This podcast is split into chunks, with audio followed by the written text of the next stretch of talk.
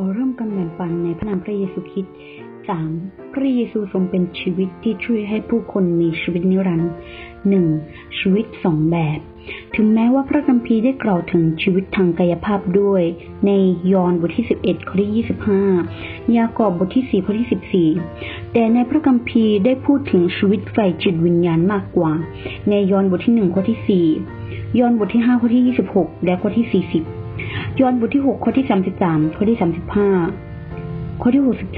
63ย้อนบทที่20ข้อที่31กิจการบทที่11ข้อที่18โรมบทที่5ข้อที่18โรมบทที่8ข้อที่2เอเฟซัสบทที่4ข้อที่18โคโลสีบทที่3ข้อที่3ถึง4ยากอบบทที่1ข้อที่12 1ยอห์นบทที่5ข้อที่12และข้อที่16วิวรณ์บทที่7ข้อที่17 และวิวรณ์บทที่ 21 ข้อที่ 6 ชีวิตฝ่ายวิญญาณประเภทนี้เรียกอีกอย่างว่าชีวิตจริง ในหนึ่งทิโมธีบทที่หกข้อที่สิบเก้าชีวิตที่ทำอะไรไม่ได้สองทิโมธีบทที่หนึ่งข้อที่สิบชีวิตที่ไม่มีที่สิ้นสุดฮีบรูบทที่เจ็ดข้อที่สิบห้าชีวิตนิรันดร์หนึ่งยอนบทที่หนึ่งข้อที่สอง จะเห็นได้ว่านอกจากชีวิตทางเนื้อหนังของมนุษย์ที่สั้นแล้ว แต่ยังมีชีวิตที่เป็นนิรันดร์นั่นคือชีวิตนิรันดร์ที่พระเจ้าเตรียมไว้ให้เรามีความสุขและชื่นชมยินดีกับมัน ในยอห์นบทที่สามข้อที่สิบหกกิจการบทที่สิบสามข้อที่สี่สิบแปดโรมบทที่สองข้อที่เจ็ดสองพระเยซูทรงเป็นชีวิตนิรันดร์ พระเยซูทรงเป็นผู้ช่วยให้รอดที่เสด็จมาในโลกนี้โดยทางเนื้อหนัง ดังนั้นพระองค์จึงเป็นตัวตนและเป็นนิรันดร์ปราศจากของการเริ่มต้นของชีวิตและการสิ้นสุดของความตายยอห์นบทที่หนึ่งข้อที่หนึ่งยอห์นบทที่แปดข้อที่ห้าสิบแปดยอห์นบทที่สิบเจ็ดข้อที่ห้าโคโลสีบทที่หนึ่งข้อที่สิบเจ็ดหนึ่งทิโมธีบทที่หกข้อที่สิบหกฮีบรูบทที่เจ็ดข้อที่สิบหกและพระองค์ทรงเป็นแหล่งแห่งชีวิต ในสดุดีบทที่สามข้อที่เก้ายอห์นบทที่หนึ่งข้อที่สี่ยอห์นบทที่ห้าข้อที่สี่สิบหก ยอห์นบทที่หกข้อที่สามสิบหกยอห์นบทที่สิบข้อที่สิบยอห์นบทที่สิบสองข้อที่ยี่สิบห้าโคโลสีบทที่สามข้อที่สี่ดังนั้นพระองค์จึงสามารถให้ชีวิตนิรันดร์แก่ผู้คนได้ และสามวิธีรับชีวิตของพระคริสต์และชื่นชมกับชีวิตนิรันดร์ชีวิตนิรันดร์ของพระคริสต์เราควรใช้อะไรเพื่อได้รับสิ่งนี้มา คือจะต้องได้รับผ่านพระวิญญาณบริสุทธิ์และสินมหาสนิทนั่นเอง เพราะพระวิญญาณบริสุทธิ์เป็นพระวิญญาณของพระคิดในโรมบทที่8ข้อที่9กิจการบทที่ 16ข้อที่7เมื่อเรารับพระวิญญาณบริสุทธิ์เราก็ได้รับชีวิตของพระคิดและเราสามารถมีชีวิตนิรันดร์ได้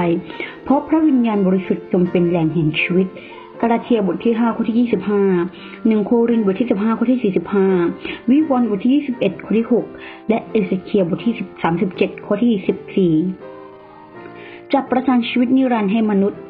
ในโรมบทที่ 8 ข้อที่ 2 อัครสาวกยอนยังกล่าวอีกว่า คนที่มีพระบุตรก็มีชีวิต ส่วนคนที่ไม่มีพระบุตรก็ไม่มีชีวิตในหนึ่งยอห์นบทที่ห้าข้อที่สิบสองดังนั้นหากเราต้องการชีวิตนิรันดร์เราต้องรับพระวิญญาณบริสุทธิ์ พระเยซูตรัสว่าเราเป็นอาหารดำรงชีวิตซึ่งลงมาจากสวรรค์ ถ้าใครกินอาหารนี้คนนั้นจะมีชีวิตนิรันดร์และอาหารที่เราจะให้เพื่อชีวิตของโลกนั้นก็คือเลือดเนื้อของเรา ในยอห์นบทที่หกข้อที่ห้าสิบเอ็ด และยังกล่าวอีกว่า พระเยซูตรัสกับพวกเขาว่า เราบอกความจริงกับท่านว่า ถ้าท่านไม่ได้กินเนื้อและไม่ได้ดื่มโลหิต ของบุตรมนุษย์ ก็จะไม่มีชีวิตในตัวท่าน คนที่กินเนื้อและดื่มโลหิตของเราจะมีชีวิตนิรันดร์และเราจะให้คนนั้นเป็นขึ้นมาในวันสุดท้าย ในยอห์นบทที่ 6 ข้อที่ 53 ถึง 54 การกินเนื้อขององค์พระผู้เป็นเจ้า และดื่มพระโลหิตขององค์พระผู้เป็นเจ้าคือการรับสินมหาสนิทนั่นเอง ในหนึ่งโครินบทที่ 10 ข้อที่ 16 มัทธิวบทที่ 26 ข้อที่ 26 ถึง 28 พระเยซูยังตรัสอีกว่า คนที่กินเนื้อและดื่มโลหิตของเรา คนนั้นก็อยู่ในตัวเราและเราก็อยู่ในตัวเขา ในยอห์นบทที่ 6 ข้อที่ 56 ดังนั้นการรับสินมหาสนิทจึงเป็นความลึกลับแบบหนึ่งของทันจิตวิญญาณ ถ้าวันนี้คุณยังไม่ได้รับมหาสนิทและยังไม่ได้รับสิ่งโดยพระนามของพระองค์ ไม่ได้ดื่มโลหิตของพระเยซู ไม่ได้กินเนื้อของพระเยซู แล้วก็ไม่มีส่วนร่วมในพระองค์ คนที่จะรับ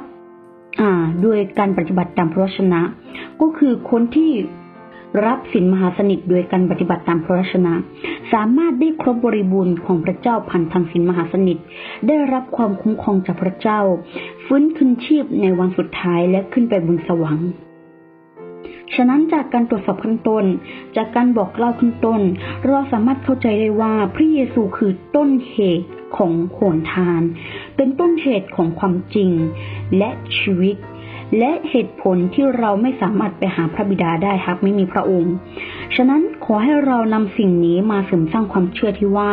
พระเยซูคือพระผู้ช่วยให้รอดแต่เพียงผู้เดียว บนจักรวาลนนี้ อาเมน